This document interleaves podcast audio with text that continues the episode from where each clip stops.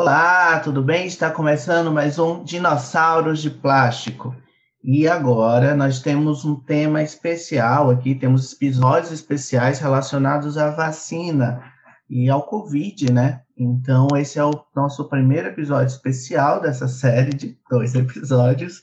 E nesse episódio nós vamos falar sobre antivacina, pessoas que uh, têm medo de tomar vacina ou que são contra o uso de vacinas. Pois é. Então, para isso, a gente está recebendo aqui o Felipe e o Marcos, e eles vão se apresentar para vocês. Boa tarde, pessoal. Tudo bem com vocês? Me chamo José Marcos, né? Sou mestre em ciências fisiológicas, mas sou psicólogo de formação por si só já é uma coisa bem inusitada. E faço doutorado no mesmo programa também, em ciências fisiológicas. Além das pesquisas na área de humanas, eu desenvolvo algumas pesquisas no, no, no Centro de Ciências Biológicas e da Saúde, né? E aí sempre a gente está debatendo temáticas relacionadas a vacinas, a novos, novos medicamentos. Bom, galera, eu sou Felipe, eu sou psicólogo, também em formação, me formei em psicologia na Universidade Federal do Rio Grande do Sul embora eu seja de Aracaju, eu mudei de Aracaju para Porto Alegre para fazer a graduação em psicologia. Eu me formei em psicologia na Federal do Rio Grande do Sul e eu faço mestrado na PUC, aqui do Rio Grande do Sul também, em psicologia social. E aí, enfim, eu trabalho com um monte de coisas, assim, em geral, coisas mais voltadas para atitudes sociais, tipo, o que as pessoas pensam sobre a sociedade sobre diversos temas, inclusive vacina seria um desses temas, assim, agora, assim, no momento, né, trending topics, assim, total. Olha só, é, eu queria perguntar para vocês primeiro, por que é que tem gente que não quer se vacinar para a Covid-19, né? A gente está na proximidade aí de ter vacinas liberadas, distribuídas, e tem um grupo, tem um grupo de pessoas que não quer ser vacinada, que é contra a vacina.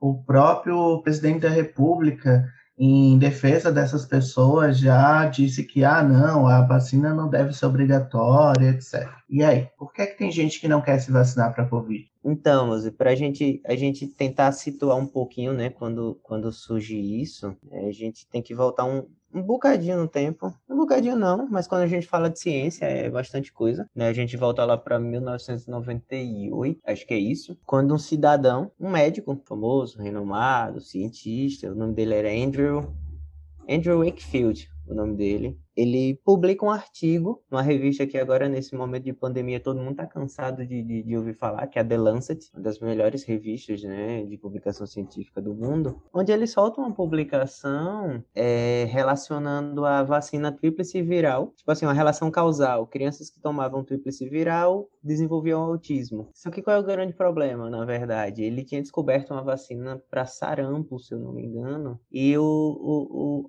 primeiro que a relação causal que ele montou não faz nenhum sentido. E segundo, na verdade, ele tinha feito isso com, apenas com fim financeiro, né? Tipo assim, se as pessoas param de se vacinar, se as pessoas param de tomar a tríplice viral, o sarampo, por exemplo, que era uma doença, é uma doença erradicada. No Brasil, a gente, a gente vai falar um pouquinho sobre isso daqui a pouco. Ele volta a surgir. E se ele volta a surgir, a vacina que eu descobri que agora eu não tinha um comprador, agora passa a ter um comprador né? Porque ele produziu uma vacina para uma doença que não existia mais. Enfim, no frigir dos ovos ele foi descoberto, né? Perdeu, foi caçado, teve que fazer retratação pública, Descobriram depois vários artigos deles forjados e tal. Assim, o cerne desse movimento anti-vacina, ele começa lá em 1998, ele começa a se arrastar, né? Ele começa a ganhar força, ele começa muitas vezes até a ser encabeçado por alguns, alguns superstars, né? É, é, é, é que dizem que não tomam vacina, e porque as vacinas causam doenças e tal, tal, tal. Mas assim, quando a gente volta um pouquinho mais lá atrás ainda, ainda tem um um quê de muito desconhecimento, porque quando a gente fala de vacina e a galera fala assim, não, você vai injetar um vírus inativado. Muita gente entende que o vírus inativado é o suficiente, por exemplo, eles fazem uma relação de tipo assim, você está injetando a doença dentro de você, né? E essa doença é que vai seu corpo vai reconhecer essa doença e consequentemente você vai bloquear o vírus e coisa do tipo. Então, assim, acho que também tem muito de, dessa dinâmica que envolve o processo de produção de uma vacina, muitas vezes não chegar na população mais menos esclarecida, digamos assim. É que tenha menos, menos acesso à informação. Então, eu acho que também tem muito de como é que a gente vai fazer esse tipo de conceito se tornar popular e entendível. Eu acho que é aí que está a grande questão. E aí a outra vertente, né? Assim, eu boto três vertentes, tem o movimento anti-vacina, a dificuldade de, de, de explicitar e explicar os conceitos, e a terceira vertente, que eu acho que é a que mais tem crescido, é a do negacionismo científico mesmo. As pessoas têm negado a ciência de forma absurda e abrupta, né? Antes de passar para o Felipe, eu só queria pontuar, Marcos, em relação a nossa formação em ciências mesmo, que é muito frágil.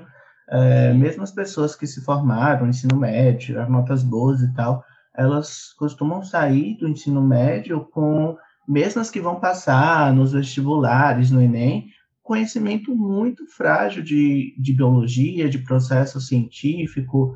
Uh, a gente não sai da escola sabendo o que é método científico, a gente não sai da escola sabendo como é que esses processos biológicos funcionam, nada disso, né? Então, acho que isso é, é algo que a gente tem que prestar atenção, né, para pensar a nossa sociedade também, que é que tipo de, de cidadão a gente forma na escola, né? Mas, Felipe, e você, o que é que você traz para a gente em relação a essa questão, né? O que é que explica a resistência dessas pessoas em tomar vacinas? Bom, eu acho que assim, virtualmente existem infinitos motivos, né? Porque cada pessoa que você vai conversar, provavelmente ela vai dizer uma coisa diferente. Claro que a gente pode pensar em alguns grandes grupos de justificativas, eu vou falar daqui a pouco um pouco sobre isso.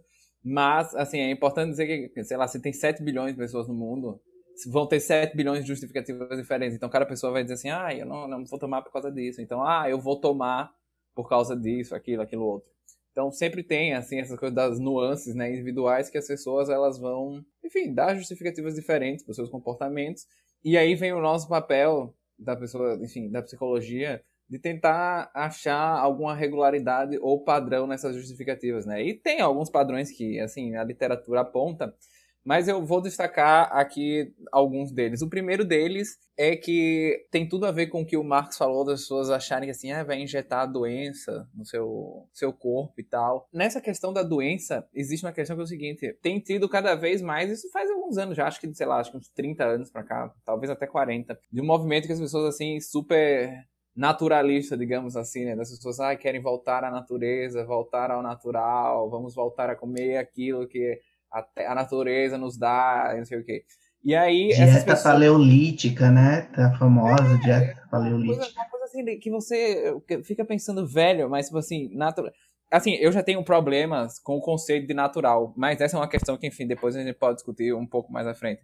Mas a questão é que é o seguinte, em geral, essa coisa que você falou da dieta paleolítica, é que as pessoas assim, ai não, eu quero uma coisa super good vibes, natural, então eu não vou colocar vacinas no meu corpo, que é uma coisa super artificial, que você está colocando dentro de mim e isso não faz parte do meu ser, então eu não quero tomar vacina. Esse seria um, um padrão, digamos assim, né, que tem crescido e que tem muitas pessoas que dizem isso, assim, ai não, não é natural, porque vacina meio que não é natural, então é, eu não vou tomar vacina porque eu quero que o meu corpo, ele por si só, produza as defesas contra, enfim, a doença que está em voga. Esse seria um, um grupo de justificativas, né?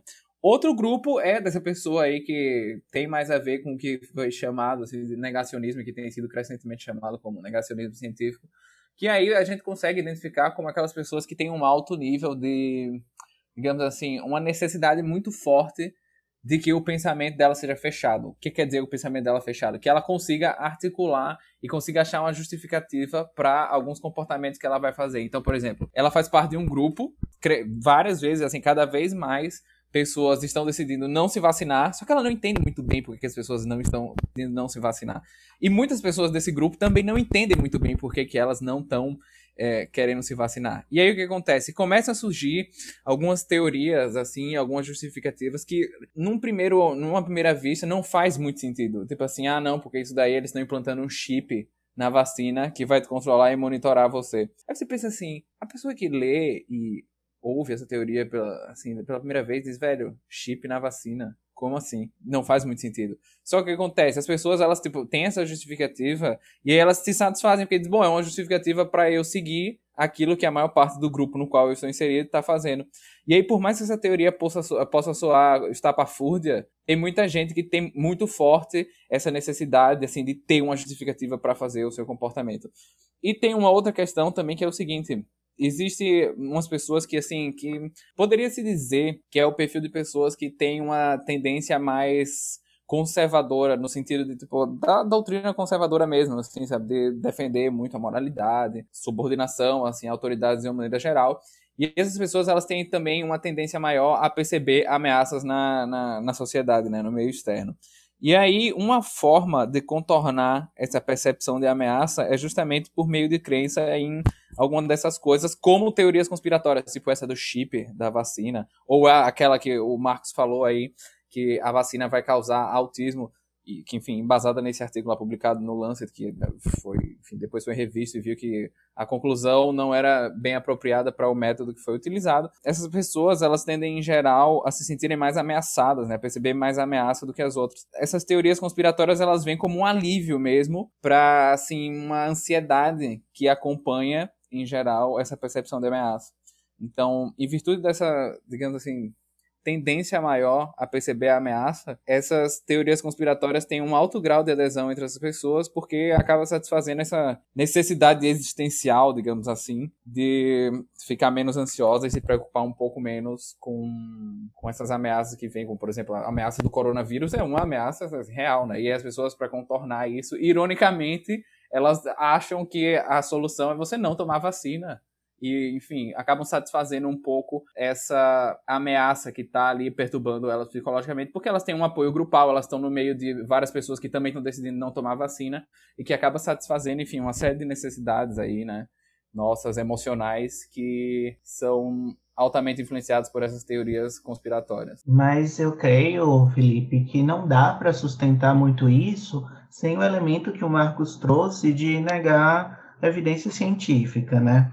É, a maioria desses argumentos que você apresentou, eles poderiam, a princípio, né, serem desfeitos com, com argumentos científicos, com aquilo que é, é entendido como ciência na nossa sociedade.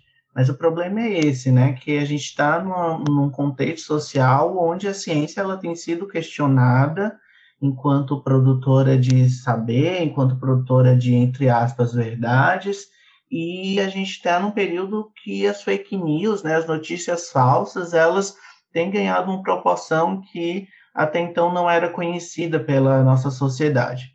Então, nesse contexto, onde a gente tem esse conservadorismo que você falou, as fake news, essa fragilidade das instituições, uh, inclusive da própria ciência, né? A gente dá para estabelecer, então, a relação desse contexto com o engajamento das pessoas nas teorias de conspiração?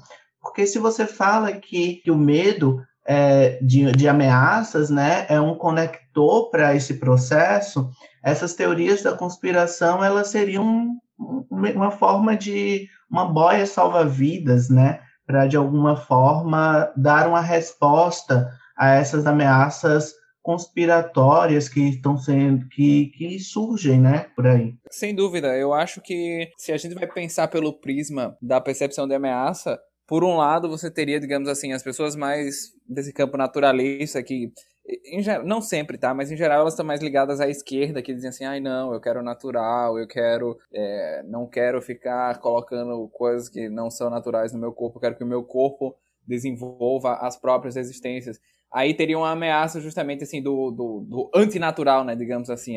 O antinatural seria visto como uma coisa absolutamente ameaçadora e isso acaba sendo uma parte integrante do cotidiano assim da pessoa mesmo, em que ela fica tentando evitar ao máximo aquilo que ela considere que seja antinatural e aí a vacina acaba entrando um pouco também nessa onda de evitação de coisas que seriam teoricamente antinaturais para também satisfazer essa percepção de ameaça, nessa lógica um pouco da, da boia, assim, né?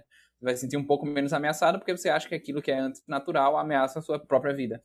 Então você acaba entrando nessa lógica. E aí na direita você teria essas pessoas aí que acreditam em teoria da conspiração e que pensam que é, existe um plano comunista mundial da China para dominar tudo e que para você ser contra essa onda de comunismo chinês que quer manipular tudo e todos e manipular todo mundo ao mesmo tempo, aí você diz: "Não, não vou tomar uma vacina sobretudo chinesa, porque eles estão implantando um chip. Então a gente pode analisar essa questão. Assim, pode ser analisado também sobre essa ótica do conhecimento científico e, enfim, de debater até que ponto as pessoas acreditam e até que ponto você dá fornecer o conhecimento científico seria eficaz. Esse é um prisma.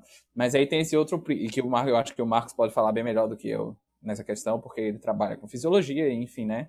O processo de produção da vacina está muito mais ligado à fisiologia do que essas coisas, enfim, das atitudes sociais. Mas é, so, olhando sobre esse prisma da percepção da ameaça, a gente pode pensar que existe uma função dessas teorias conspiratórias que é justamente a de atenuar a percepção da ameaça da pessoa e fazer com que ela se sinta mais confortável e menos ansiosa. Existem estudos até mostrando que quando você acredita, né, dependendo do, da justificativa que você encontra, ao, vo ao você enunciar a crença em algumas teorias conspiratórias, isso reduz a, a condutância é, da pele, ou seja, isso indica que a pessoa ela realmente se sente menos ansiosa quando ela passa a achar alguma justificativa para, enfim, satisfazer essa percepção da ameaça dela. Então é no nível até fisiológico. Não que o nível fisiológico valha mais do que o comportamental do discurso, mas. É a, evidência, tem... né? É, outra, outra evidência, outro nível de evidência que mostra a, a função dessa, dessas crenças em teorias conspiratórias, enfim, no objetivo de reduzir a ansiedade e ajudar a pessoa a lidar um pouco com essas ameaças que ela percebe. Olha, eu tenho uma opinião bem pessoal em relação a isso, Felipe, que é em relação assim, tem uma coisa de se sentir o sabichão também, né? É, eu estou antecipando aquilo que o mundo não viu, eu enxergo aquilo que a sociedade não vê, porque os chineses, os alienígenas, ah, ah, enfim, é, seja lá a figura inimiga que se levante para essa, essa conspiração, né? Eu enxergo ela antes da sociedade ver, então tem uma coisinha aí de se colocar né, um pouco à frente da sociedade, um pouco à frente das pessoas. Então, talvez isso seja um elemento também que se conecta com alguns fatores relacionados à personalidade, é, se conectam com é, questões bem subjetivas né, das pessoas e que para umas fazem menos sentido, a gente, algumas pessoas vão ter menos necessidade de se enxergar né, como mais à frente, como mais esperto, e outras têm mais necessidade de se enxergar nessa posição. Talvez isso possa ser útil, ser pensado também como uma via explicativa, né? Então, antes de, da gente começar, eu tava dando uma olhada no Instagram, né? E daí eu vi uma coisa que é bem assim, tipo, era um carro, né? E aí era como se fosse, tipo, ir direto e dobrar, né? E aí ir direto era a ciência e dobrar é... Mas eu acho que, Sim. né? a gente está vivendo muita era do eu acho que, do achismo mesmo. E aí acho que é o grande, o grande problema é quando a gente olha para esse prisma, e o, a grande problemática do Covid, além de todas as outras, é o seguinte: a gente está falando de um vírus que 90. Acredito que em média, é, a gente tem uma mortalidade de 1%, então 99% das pessoas vão se recuperar. E aí você junta tudo isso nesse, nesse grande liquidificador que a gente tem, tem vivido, e aí a gente vai, vai se trombar muitas vezes com pessoas que, que fazem o que Felipe falou, né? Faz, não, eu vou ser mais natural, eu, eu não quero remédio, eu não quero nada disso. E aí, inevitavelmente, elas vão melhorar. E aí você faz uma relação causal de, ó, oh, eu não tomei e melhorei. Vamos pegar um exemplo assim, eu falei do naturalismo, vamos pegar um exemplo de, de um outro perfil, né? Vamos pegar hidroxicloroquina, por exemplo. Né? A gente vai ter do outro lado uma gama de pessoas que vão chegar e vão dizer, eu tomei a cloroquina e melhorei. Ou então vai mais além, né? Vamos pegar a ivermectina, que a galera tava tomando com caráter preventivo. É, ó, eu tomei a, a ivermectina e eu não tive. Mas quando a gente vai analisar, acho que em média 92 a 95% das pessoas vão ser assintomáticas. Então, necessariamente, você não sabe se você não teve. Você pode ter tido, só que você não teve sintoma. E aí se fazem e se constroem relações causais pautadas numa, numa, numa coisa que, tipo, é um castelo de areia, né? Tem uma frase, Joseph alguma coisa, não vou lembrar o nome dele todo, que é assim, até um relógio parado tá certo duas vezes no dia, né? Se for de ponteiro. e é verdade, né? é muito verdade. E aí, o seu esforço galera... para tentar enxergar isso, né? Exato, exato. E aí entra muito no que vocês estavam falando de seara de personalidade e tal. A gente não pode deixar de falar que a negação é um mecanismo de enfrentamento do ego. Às vezes, negar é a forma que a pessoa tem de se manter saudável, por assim dizer. Porque aceitar aquela realidade talvez seja muito mais preocupante e cause muito mais sofrimento do que qualquer outra coisa. E aí, assim, se a gente pega esse indivíduo que racionaliza, né, e tal, por exemplo, vamos pegar um exemplo bem esdrúxulo, não vou nem falar da cloroquina porque, tipo, é esdrúxulo, mas é um remédio, pelo menos. Mas saiu agora recentemente, não sei se vocês ficaram sabendo, mais uma fake news que é o antisséptico bucal, ele mata o Covid antes dele passar da boca. E aí ele não chega nos pulmões. Nossa. É real, real, real. Eu fiquei sabendo dessa aí, é osso. então é basicamente assim, ó. Eu já neguei, não deu certo. Agora eu vou procurar um arcabouço que meio que me torne blindado de tudo isso. E aí eu vou começar a formar teorias que muitas vezes não têm uma relação causal, mas que na minha cabeça tem. E aí no outro lado, por exemplo, uma coisa assim, uma crítica ferrenha que eu faço, né? Existem N artigos que saíram e que já deram nos jornais e que quando você vai procurar, na verdade, eles já foram retratados. Né? Muitas das coisas que chegam para a gente como uma pesquisa tal, na verdade, nem é um artigo revisado por par. É um pré-print que o cara posta lá na, na, na comunidade, né? Para que os outros leiam. E aquilo a mídia vai, pega e joga. Isso, o que a gente teve de médico gravando vídeo do celular e... e publicando em grupo de Facebook, de WhatsApp, não está no gibi, né? E Exato. só para lembrar, nessa oportunidade de falar disso, Médico não é sinônimo de cientista, gente. Médico é um técnico igual qualquer outro. Cientista é uma outra coisa, tá? Médico pode ser cientista, mas ser médico não garante que o cara é cientista, pelo amor de Deus. Exato, né? E aí, em contrapartida, a gente vai lá e pega, na verdade é um pré-print, não foi revisado por pares. O cientista do outro lado, né? Querendo ou não, tem muito disso que você falou, Moser, dos dois lados. Também tem muito daquele ego do cientista que quer ser o, o, o descobridor dos sete mares, sabe? E a roda, como o Helder fala. Né? Exato. Né? Ele quer o artigo mais citado por todo mundo. Eu tava com um artigo, já tiraram, eu não vou lembrar o nome do jornal agora. Eu acredito que vocês são, são mais novos que eu, mas vocês acompanharam um Pokémon. Eu não sei se vocês lembram de um Pokémon chamado Zubat, que era um morcego. Lembro. Lembro, lembro sim. Então, o cara, o cara publicou um artigo que era relacionado assim, a influência de, acho que era influência de comer Zubat é, e coronavírus. Eu vi. E, e aí, quando você olhar as referências, tipo, ele usou Harry Potter na referência, ele usou Bruce Wayne na referência, ele usou as tartarugas ninjas na referência, e o artigo passou. E o artigo passou, depois foi retratado. Então, assim, a gente vive num momento muito delicado. De um lado, a gente tem pessoas que são extremamente negacionistas e que se amparam e se agarram a esses erros para dizer, ó, tá vendo, eu tô certo. Do outro lado, também o desconhecimento da população que quer queira, quer não, ciência é tentativa e erro. A gente não vai fugir desse paradigma. A gente é, tem mas é tentativa e erro dentro de um método, né? Exato, dentro de um caminho controlado. controlado. Exato. Mas aí a galera se aproveita, né? E a galera se aproveita. E aí é engraçado, porque são dois pesos e duas medidas. Tipo, vai lá, acontece uma coisa dessa, faz, olha lá, tá vendo? O cientista não tá com nada. Ah, se a China é tão boa, por que, que ainda tem chinês com corona? Por que, que não vacinou todo mundo? Mas aí quem tá certo é o tio ou a tia do WhatsApp que manda fazer o gargarejo com limão e morango de manhã. Oi, morango, desculpa, não. Limão de manhã, vinagre e limão, porque diz que aquilo mata, aumenta a acidez na boca e você tá blindado do Covid o dia todo. E aí entra muito no que Felipe falou. Será que instruir essas pessoas é o caminho? Depende, porque eu acho que agora a gente já não tá entrando mais numa nuance que é só falta de conhecimento. Agora já, já a gente já está entrando numa nuance que é um processo político que deixa de mexer com o âmbito racional e começa a mexer com o âmbito emocional. E aí não adianta o tanto de evidências que você traga. Essas pessoas elas não vão querer colher as evidências que você está trazendo. Sabe que eu fiquei pensando nesse negócio do conhecimento científico é uma onda, porque ao mesmo tempo que a gente tem uma galera assim, mais... De... tô pensando assim agora só dentro de pessoas, tipo assim, entre pessoas que estão dentro da universidade, né?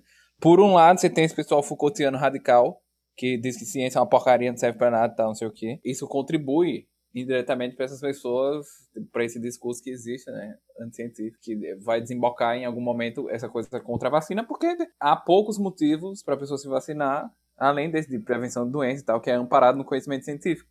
Então, se você não acredita na ciência, não tem por que você se vacinar. Então, esse é um lado. Se a galera for cotidiana radical tal, é uma coisa. Aí, por outro lado, você tem o, o pessoal da academia, tipo, que acredita em ciência, vacina, não sei o quê, mas que é muito chato e nem entende direito como é que se faz ciência, tipo, não entende os processos científicos, acha que a ciência vai te dizer a verdade e, hum. e, acaba defendendo sem um laço teórico muito forte, assim, né? E aí acaba virando uma coisa também que não faz muito sentido. Então você tem chato dos dois lados e que, enfim, um vai ter uma consequência prática mais negativa e o outro não. Mas eu acho que os dois lados que você fala, Felipe, eles estão relacionados a uma busca ideal de verdade que não existe no mundo científico, né? O, os que dizem que ciência não serve para nada e tal, você fala, que estão ligados a teorias críticas e tal, a ideia, o problema deles é que ah, a ciência ela não é absoluta, ela erra e ela nunca vai ser imparcial, etc. Então a gente não pode acreditar na ciência. E aí, já que não fornece uma verdade é, inegável, então descarta ela. Aí o outro lado, é esse que você falou, que ah, a ciência funciona, ok, mas é, não entende né, também que aquilo que ela produz não pode ser encarado como verdade absoluta divina. Então, eu acho que o problema é basicamente o mesmo, visto por óticas diferentes. É sempre a crença numa verdade quase divina, uma verdade quase que não pode ser contestada, mas que não é o papel da ciência produzir, né? Ah, o papel da ciência é tentar encontrar conhecimentos seguros até então, da melhor forma que se sabe até então mas isso pode ser melhorado, pode ser revisto, enfim, não é absoluta como se espera, e isso é muito mal interpretado. E voltando ao que o Marcos falou, é, eu concordo, Marcos, que é, talvez não, eu não acho que distribuir conhecimento por aí, lançar um monte de panfleto nas casas das pessoas resolva, não. Eu acho que se a gente não tem formação de base, eu acho que fica muito difícil é, consertar depois a sociedade. Eu acho assim que se o meu sobrinho tem três anos hoje, ele não aprender na escola o básico para ele entender que o vírus não é menor que uma célula, por exemplo, é, quando ele tiver 20, 30 anos, vai ser muito difícil explicar para ele isso e fazer com que ele acredite o, no mecanismo de ação de um vírus no corpo humano, sabe? Então, eu entendo que distribuir conhecimento funciona, mas até página 2, porque depende de como você faz e em que processo da vida da pessoa você faz. Eu sou muito, eu, eu sou um pouco pessimista em relação a isso até, porque eu tenho um pouco de dificuldade de ver as pessoas se convencendo daquilo que elas acreditam cegamente, né? Então, quando essa crença cega ela está instalada, eu tenho, eu vejo muito pouca solução, sabe, para resolver, para modificar esse tipo de crença. Mas vamos lá. A nossa tenta, o nosso papel é fazer essas tentativas, né? E aí eu queria perguntar assim, uh, acho que o Marcos vai se identificar com essa pergunta, que é o que é que as vacinas fizeram por nós, né? Se, do, se doenças já foram erradicadas por conta disso, uh, qual o impacto das vacinas na nossa sociedade, Marcos? É muito bacana sua pergunta, mano, porque se a gente parar para pensar, e acho que a gente não precisa ir muito longe, a gente consegue, consegue buscar pelo menos alguém que a gente conheça diretamente ou que nossos pais ou algum familiar conheça diretamente que, por exemplo, tenha sido acometido por paralisia infantil. Em dia eu acredito que é muito mais difícil a gente encontrar alguém, né, até porque foi erradicada. Isso falando no nível de Brasil. Não sei se vocês tiveram a oportunidade, não vou dizer nem a oportunidade, né, o des, desprazer, talvez, é, de, de, de, saber da história de alguém que tem a nossa faixa de idade, né, em média, ser, vou ser gentil, de 20 a 20 19, é, que tenha tido sarampo, por exemplo, que eram doenças, além de causar sequelas, ainda é, é, matava, né? E a gente, a gente acaba erradicando esse tipo de, de, de, de doença no nosso país. Né? E é uma, uma coisa muito simples, né? A gente vai lá, toma a tríplice viral e tá tranquilo, a gente toma os reforços e tal. Outra coisa, por exemplo, que a gente vai ser muito comum e a gente não vê esse tipo de coisa ser notificada, até porque não acontece mais. Vocês conhecem alguém, por exemplo, tenha morrido de tétano, né? Tétano e a tetania é, é, é um procedimento, um processo totalmente temeroso, sabe? Tem, tem, existem alguns, alguns vídeos de pessoas com, com esse processo, e aí o tétano ele promove uma, uma, rigidez muscular, né? Ele, até que ele chega no coração, e essa rigidez muscular, esse estado de tetania, ou seja, de, de, de contração é, é, permanente, aí o coração não consegue bater e a pessoa vem a, a, a óbito, né? E, e antigamente, para vocês terem ideia, né, quando a gente busca alguns relatos mais antigos, a pessoa no episódio de tetania muitas vezes era confundida com o episódio de possessão, porque o episódio de tetania de enrijecimento do corpo, né, muitas vezes começava com as contrações e se enrijecia de uma vez, e essa pessoa era vista dessa forma e tal, e aí às vezes até o ferimento era visto como um caminho para a entrada do mau espírito e, e, e tal. É, e aí vocês, a gente analisa assim, eu trago esse exemplo para a gente pensar assim, hoje a gente olha e faz, nossa, a galera achava que a pessoa estava sendo possuída quando na verdade só era o tétano. Mas para hoje é fácil visualizar que é o tétano. Naquela época não era, né? Hoje em dia talvez para a gente não seja tão fácil porque a gente nunca viu ninguém passar por isso. E é um tipo de coisa que você está exposto. Você está exposto, por exemplo, num prego enferrujado, num ferro enferrujado, num corte de vidro. Eu lembro quando eu era mais novo, eu tinha uns 11, 12 anos, e daí, meio que um acidente com a mesa de vidro da sala aqui de casa, ela caiu em cima de minha perna e cortou minha perna, né? E daí eu fui, tipo, minha mãe enrolou minha perna com a toalha e tal, me levou pro USE, Vivo SUS, me levou pro USE, e daí a primeira coisa foi que, que, que a médica perguntou foi isso, fez, as vacinas estão em dia? De todo modo, eu acabei tomando um reforço, né, para evitar evoluir se é um estado de tetania. Mas, assim, são coisas, por exemplo, eu pego o exemplo do tétano, todo mundo tá propenso a se cortar, todo mundo tá propenso a, tipo, ah, foi pegar uma coisa assim e, e se cortou com a faca na cozinha. É, e é um microorganismo, ele é invisível ao olho nu, você não sabe onde é que tem tétano, onde é que não tem. E hoje em dia você não vê mais isso acontecer, né? Hoje em dia você não vê, como eu disse, a paralisia infantil, né? Você não vê crianças morrendo é, é, como morriam antigamente por doenças tuberculose, coqueluche, sarampo. Então, assim, as vacinas elas fizeram muito por, por a gente e fizeram tanto. Eu acho que é esse o grande problema. E aí a gente volta para o tópico inicial. Elas fizeram tanto por a gente que a gente parou de conviver com essas doenças. E aí a gente começou a acreditar que essas doenças não existem. E mais do que isso, que essas doenças elas não vão voltar a existir. Esse e... é o problema, elas voltam e têm voltado. Né, Exato. Né. Exato, a gente teve um surto de sarampo, acho que no início desse ano. Né? Eu, eu achei surreal quando eu soube isso, eu fiz putz, mas o sarampo não era uma doença erradicada? Mas é esse o grande problema, assim, é, é, é, retroalimentação. Quanto mais pessoas vacinadas, menos doença a gente tem. Não é o contrário. Quanto menos... E aí o risco parece menor, né? Exato, e aí a gente se envolve em comportamento de risco, né? De, de dizer, ah, não, não precisa e tal. Né? Mas não é assim, né? E, e, por exemplo, vamos pensar, a gente está falando de doenças, assim, falando do tétano e tal. Mas vamos tentar pensar numa doença numa vacina que, que, que deixa a gente imune para uma infecção viral. Vamos pegar a vacina H1N1, por exemplo.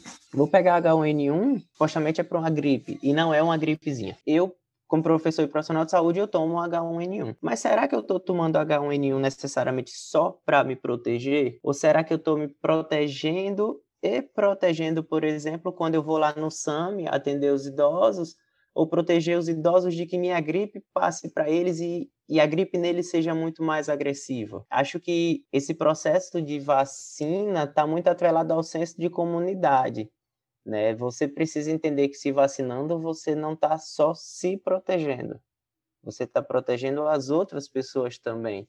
Muitas vezes você cria tá... uma barreira, né, da doença para não chegar a outras pessoas. Exato. Quando a gente fala de cobertura vacinal, uma cobertura vacinal eficaz, ela tem que envolver em média 50% da população, justamente para evitar esse tipo de coisa, para evitar assim, quanto menos quanto mais pessoas imunes, menos pessoas estão submetidas a, a, a, a a serem expostas ao vírus. E não é necessariamente só de quem foi vacinado que eu estou falando. Né? Estou falando de quem ainda não se vacinou também. Só que é, aí a gente volta mesmo àquela perspectiva do negacionismo. É muito difícil para o ideal de sociedade, para algumas pessoas conceberem justamente isso, assim, ah, mas será que o tétano existe? Eu nunca vi ninguém com tétano. Será que o sarampo existe? Eu nunca vi ninguém morrer de sarampo. Né? Eu nunca vi ninguém morrer de gripe, mas morre. E aí mais do que vai, vai mais além assim. Eu nunca vi ninguém com isso. Não vou nem chegar a morrer, né? Eu nunca vi ninguém com isso. Mas você nunca viu ninguém com isso, justamente porque as vacinas elas fizeram tudo isso. Caso contrário, a expectativa de vida, por exemplo, não seria a que a gente tem hoje. Não. Porque partindo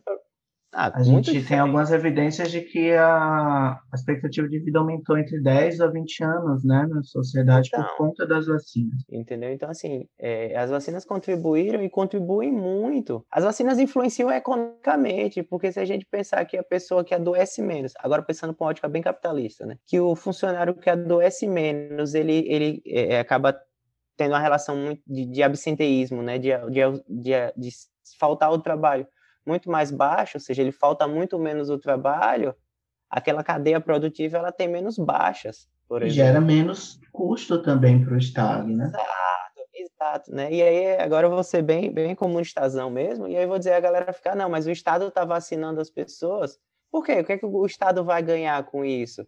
Isso explica pessoas doentes são pessoas improdutivas para o Estado. E caras. Né? Então, assim, e caras, e muito caras. O INSS está aí para falar isso, né? principalmente para o Estado. Para a pessoa que recebe é uma desgraça, é muito pouco. Mas para o Estado ele vai dizer que aquilo é muito caro. Então, assim, o, pro, o, programa, a gente tem um programa nacional de imunização, né, que é quem faz a, a programação das vacinas da gripe, a programação das vacinas para sarampo, a BCG, a tríplice viral, todas essas vacinas, né, elas são, são, são, elas têm um calendário específico para serem é, é, é, administradas. Tanto que se vocês forem lá pegar a carteirinha de vocês, vai ter, tipo, com dois anos tal coisa, com tanto, tanto tal coisa. Cinco anos depois, reforço da antitetânica, mais cinco, reforço. É tudo muito bem pensado, não é tipo, não, agora eu vou vacinar. Só que o grande problema é que agora, né, é aquela coisa, a gente entra numa área de negação embasada por um, embasada por um falso fato de se eu não vi, não existe. Fica muito difícil argumentar contra quem não quer ver. Então vamos passar agora para as nossas menções honrosas e as nossas menções pesarosas. Vamos fazer primeiro a nossa rodada das menções honrosas. É, Felipe, vou começar com você. A minha menção honrosa vai para minha mãe, que se tornou a primeira mestra da nossa árvore genealógica inteira. Então, parabéns para ela. Terminou o mestrado aí, conseguiu esse grau de mestra. Então, menção honrosa para minha mãe, merecidíssimo. Que legal. Qual a área da sua mãe? Ela é formada em biblioteconomia e o mestrado dela foi em ciências da informação. Que bacana. Parabéns. Qual é o nome da sua mãe? Maria Ângela. Parabéns, dona Maria Ângela. Você lembra que você encontrou ela uma vez lá na casa alemã, velho, em Aracaju? Lembro, lembro sim. É, ela, pô. e você, Marcos? Pra quem vai sua menção rosa? Ah, desse jeito eu vou mandar minha menção rosa pra mãe do Felipe também. Aí agora já virou festa. Merece, que merece. Né, mas acho que também vale, vale fazer uma menção honrosa para todo mundo, assim, que mesmo com todas as dificuldades tem tentado informar nessa era de desinformação, sabe? E aí vou pegar até o gancho, né? A mãe do, do Felipe vai ter muito trabalho agora com o mestrado de Ciências da Informação. pois é. Né, mas, mas fazendo um trocadilho horrível que eu acabei de fazer. Mas na real, é, é, é acho que para todo mundo que, que, que, tem brigado muito para tentar informar uma sociedade que nunca esteve tão desinformada, sabe? Acho que é esse o ponto. Que aí eu já. Eu, eu, na verdade, é o contraponto, porque eu já preparei a minha menção pesarosa. Vai lá, moça. É, eu só ia dizer que eu não confio muito em cientista que não faz trocadilho ruim, então eu sou do time das piadas ruins. Não tem como é requisito.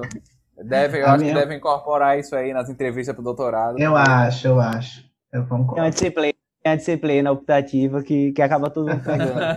Quatro créditos, tá ligado? A minha menção honrosa vai para as pessoas que se sentem bem com seus corpos. Parece bobagem, né? Uh, mas não, acho que é muito difícil na sociedade que a gente está, com tanta pressão corporal, a gente, muita gente engordou agora na pandemia, muita gente emagreceu, e, e tem muito desconforto relacionado ao corpo nas pessoas, né? E, uh, e ver pessoas que estão bem com seus corpos e tal é muito legal. E é muito raro até. então, minha menção rosa vai para quem se sente bem com seu próprio corpo. Acho que é válido. A gente pode passar então para as nossas menções pesarosas. Marcos, você estava ansioso para falar a sua?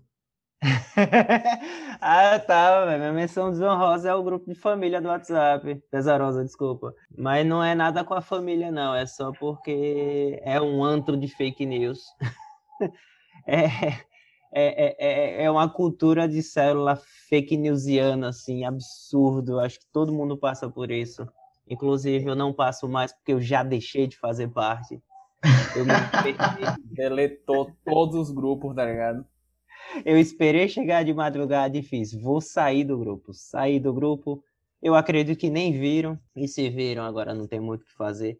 Mas eu acho Sua que. Sua mãe não protestou? Não, depois ela saiu também. Ela tá em casa, então. Tá em casa.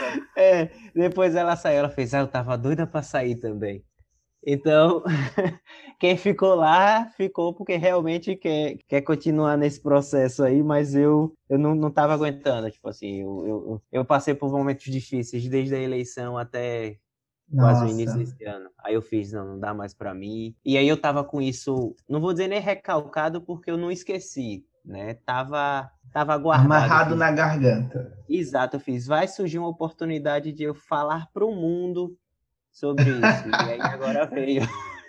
Eu Dinossauros de plástico é esse lugar, Marcos. Tá eu tive a minha catarse. Freud tá feliz. É, eu vou te dizer que eu sou meio privilegiado. O grupo da família é, meu é bem, bem legal nesse sentido. Não, não sofri nas eleições, nem agora na pandemia. Tá bem de boas mesmo, mas eu ouço esse relato de muita gente, viu? Ah, que sorte a sua! É, tô feliz. e você, Felipe? Rapaz, eu pensei em um monte de coisa pra fazer essa menção, só que nenhuma foi boa. Então, sei lá, vou acompanhar o Marcos aqui, grupo de, de família no Zip Zop. Embora eu não faça parte de muitos, né? Porque eu sou uma pessoa sem saco, eu não tenho saco pra nada. Olha, rede eu não gosto de ficar passando um tempão no Facebook, sei lá, não tenho Instagram, não tenho nada. Então, assim, deve ser realmente muito chato quem participa de muitos grupos assim, e é um porre. Então eu vou acompanhar o Marco nessa daí, não tenho nenhuma menção assim específica fazer. Por mais que, sei lá, pudesse fazer bilhões, né? Porque tem bilhões de coisas negativas então... ao mundo. Que merecesse ser mencionado, mas pra mim, sei lá, as ideias que eu tive foram muito óbvias, então eu só vou nessa daí mesmo. É o primeiro caso que a gente tem de alguém que não, não quer dar menção pesarosa nesse programa, mas a gente respeita. Psicologia acho... positiva, meu filho. Psicologia positiva, vamos só falar de coisa boa. Eu acho que o problema foi que você limitou, moça. Você tinha que ter dito, ó, pelo menos são 10. Se deixasse ele falar 10, ele falava agora. Aí assim. ele conseguia, é verdade. É, Mas para escolher uma, ele ficou com dificuldades, é verdade. Olha, eu vou ter duas menções pesarosas. A primeira vai para o caso Márcio Smelling, né? Da, todo esse caso do, de abuso né, é, moral e possivelmente até sexual, como foi levantado, é, em relação a várias atrizes da Rede Globo, entre elas a Dani Calabresa, e que esse caso vem se desenrolando desde 2017 e é muito pesado assim os relatos que foram publicados agora recentemente na revista Piauí fica aqui a minha menção pesarosa para todo esse sistema né, de, de dominação que, que descredibiliza a mulher, não importa o que aconteça.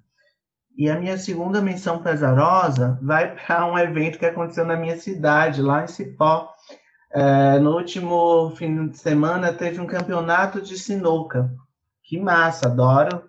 É muito interessante, mas reuniu, sei lá, mil pessoas dentro de um ginásio de esportes e olhando as fotos eu vi uma ou duas pessoas com máscara. Então, assim, é pedir para dar errado, é pedir para dar problema, e é um absurdo que isso tenha sido aprovado, tenha sido liberado do espaço para esse fim. As fotos são, assim, nossa, são desesperadoras, porque você não tem como acreditar que aquilo está acontecendo hoje em dia. Mas fica aqui a minha menção pesarosa. É, então a gente vai para o nosso próximo quadro, que é o nosso quadro das indicações. Ah, eu vou começar dando as minhas indicações e vou passar para vocês em seguida, porque eu tenho algumas indicações para dar, e a primeira, e a mais importante delas, é o dinossauro de plástico. Você que está ouvindo esse programa, cheio de informação, cheio de conteúdo, por que, que você está esperando para indicar ele para o seu amigo? Não espera mais nada, uh, manda no WhatsApp o link aqui do nosso uh, do nosso podcast, faz o seu amigo ouvir, conquiste um ouvinte para os dinossauros de plástico E essa é a minha indicação principal dessa semana. É, a gente está lá no Instagram com arroba dinossauros de plástico e a gente está no Spotify, no Deezer, no Google Podcast, no Cashbox. Então, dá para ouvir de graça os dinossauros de plástico e convidar um, um amigo seu para ouvir também. Além disso, é, eu queria indicar um canal do YouTube chamado Nunca Vi um Cientista. Eu acho que eu já falei desse canal aqui. É, você digitando Nunca Vi um, o um você coloca em numeral, né? Nunca Vi um Cientista, vai aparecer. Eles também têm Instagram, mas eles trazem informação de muita qualidade sobre ciência, inclusive sobre a Covid. Eles trazem muitas atualizações legais com a linguagem super fácil. É, já compartilhei alguns vídeos com manhinha para ela assistir e vale muito a pena. Então, fica aqui essa indicação. E numa indicação mais leve, é, hoje eu estou cheio de indicações, tem um perfil no Instagram que é o arroba abaixa da égua. É um perfil de quadrinhos. Eu já indiquei perfis de quadrinhos aqui antes, e esse é bem legal, bem divertido, os quadrinhos bem inteligentes, arroba abaixa da égua. Primeiro, seguir o dinossauro de plástico. Primeiro, agradecer o convite, viu, moça? Foi muito massa. É, é, muito bom conversar sobre essas coisas e aí eu, tipo, e ver conteúdo de qualidade sendo criado e, e conversas que, que, que fluem de uma forma que não são não são pesadas, não são monótonas e que pessoas das diferentes áreas consigam compreender o que está sendo dito. Eu acho que é essa a principal proposta. proposta. Eu acho que tipo a ciência ela querendo ou não, ela precisa sair desse pedestal, a academia precisa sair do pedestal e, e entender que podcasts, por exemplo, são um caminho muito, muito frutífero, né? Porque, por exemplo, você fez, ó, assiste aí, ouve aí, né? para poder se antenar sobre os quadros e tal. O que foi que eu fiz? Eu pá, coloquei para tocar no carro e era eu dirigindo e ouvindo o podcast. Então, tipo, é, é, um jeito de chegar até um parcela. Então, a primeira indicação, né? Parabéns, de verdade. A segunda é um site, é um site chamado Fake Check, que é um site que ele foi desenvolvido com financiamento do CNPq, né? Teve da USP, da Universidade de São Carlos também, que basicamente o que ele faz é checar fake news. Você pega a notícia e você copia, cola, né? Mas assim, vocês vão no site, vocês digitam no Google Fake Check e, inclusive, eles têm uma ferramenta que é um bot do WhatsApp. Você consegue transmitir a notícia direto do WhatsApp para verificar se aquilo é verdadeiro ou falso, né? Se é fake news ou não. Eu acho que é muito bom nesses tempos que a gente tem vivido. Então, é uma indicação para que vocês passem adiante. Tem um perfil de um pesquisador que eu queria muito indicar para vocês. Ele é professor da Unicamp. Ele é fisioterapeuta, mas ele, ele trabalha muito com prática baseada em, em evidência, né? PBE. É, os, ele está sempre é, é, traduzindo, por assim dizer, esses artigos que têm saído sobre todas as vacinas, sabe? Ele não é que ele está traduzindo tipo, do, do inglês para o português, ele está tornando da linguagem científica para a linguagem popular, fazendo com que as pessoas entendam, por exemplo, quais as etapas da vacina, o porquê que não deu certo, o porquê que tem dado certo. Então, acho que são essas. O dinossauro de plástico, o fake check, que é o site, e o Instagram do Léo PBE, que acho que pode ajudar muito a, a, desmistificar algumas coisas que a gente, a gente ainda tem mistificado na nossa cabeça. Do Léo underline Costa underline PBE. Ok, então Léo underline Costa underline PBE. Exato, você, a com PBE com Léo Costa. Eu tenho basicamente duas indicações para fazer. Uma mais global e outra mais específica e circunscrita ao contexto no qual eu vivo. A primeira delas, mais global, é um livro que semana passada eu estava por acaso, procurando, né? procurar livros assim, e tinha um que se chamava lá De Quem é o Comando. E eu comprei esse livro e ele é assim maravilhoso. Faz tempo que eu não li um livro tão bom, eu não consigo parar de ler. Ele é um grosso assim, deve ter mais ou menos umas 500 páginas, mas é muito bom que é sobre um cara que ele fez doutorado em acho que foi em antropologia, aí em, em, Pernambuco, em uma prisão no, no presídio de Pernambuco, presídio do Cural lá em Pernambuco, e é, esse livro é sobre isso, assim, um pouco sobre o tempo que ele passou lá, nas visitas que ele ia fazer no presídio e como funciona o presídio. E é um livro muito bom, muito bem escrito. Então fica aí a recomendação. O livro se chama De Quem é o Comando, do Eduardo Matos de Alencar, acho que é esse o nome do cara.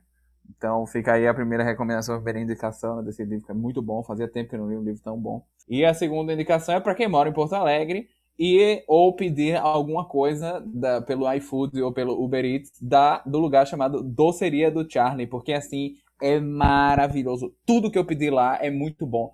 Os doces deles são maravilhosos, os pães são maravilhosos, é tudo muito gostoso. Então, assim, quem tiver em Porto Alegre e tiver a chance de pedir alguma coisa de lá, peça que não vai se arrepender. É muito bom, muito bom. Tudo é bom. E é, é difícil achar um lugar assim, né, que tudo é bom. E lá é tudo maravilhoso. Então fica aí. Doceria do Charlie, é isso? Isso aí. então tá. É, a gente vai então para o nosso último quadro, que são as perguntas e comentários. A gente recebeu um e-mail da Rebeca e a Rebeca tava, fala, fala aqui no e-mail dela como é bom que tenha conteúdo gerado por pessoas de Cipó e que ela sente muita falta de que mais conteúdo seja gerado pelas pessoas do Nordeste. Ela, se, ela diz que ela é consumidora de podcasts nordestinos e gostou bastante da nossa iniciativa, é, e ela incentiva que outras pessoas também de Cipó, do Nordeste, comecem a produzir seus conteúdos, tirinhas, vídeos, páginas na internet. E é isso. Obrigado, Rebeca, por ser nosso ouvinte. Obrigado pelo carinho. É, queria agradecer a vocês, meninos, pela participação. Vou deixar esse espaço para vocês uh, deixarem contato de vocês, né? Deixarem uh, dizer para os nossos ouvintes como eles te encontram.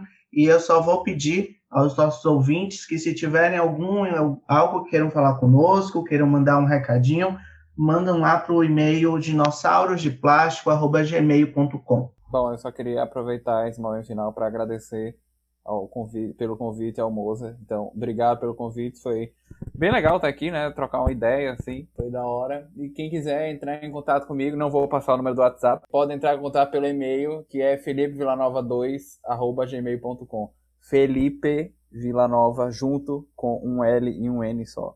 2@gmail.com. Então, quem quiser xingar a gente aí, dizer que foi uma merda ou que gostou muito, pode mandar reclamação pro Moza e para mim também, que né, receberemos de braços abertos. Eu gostei da sua autoestima, Felipe.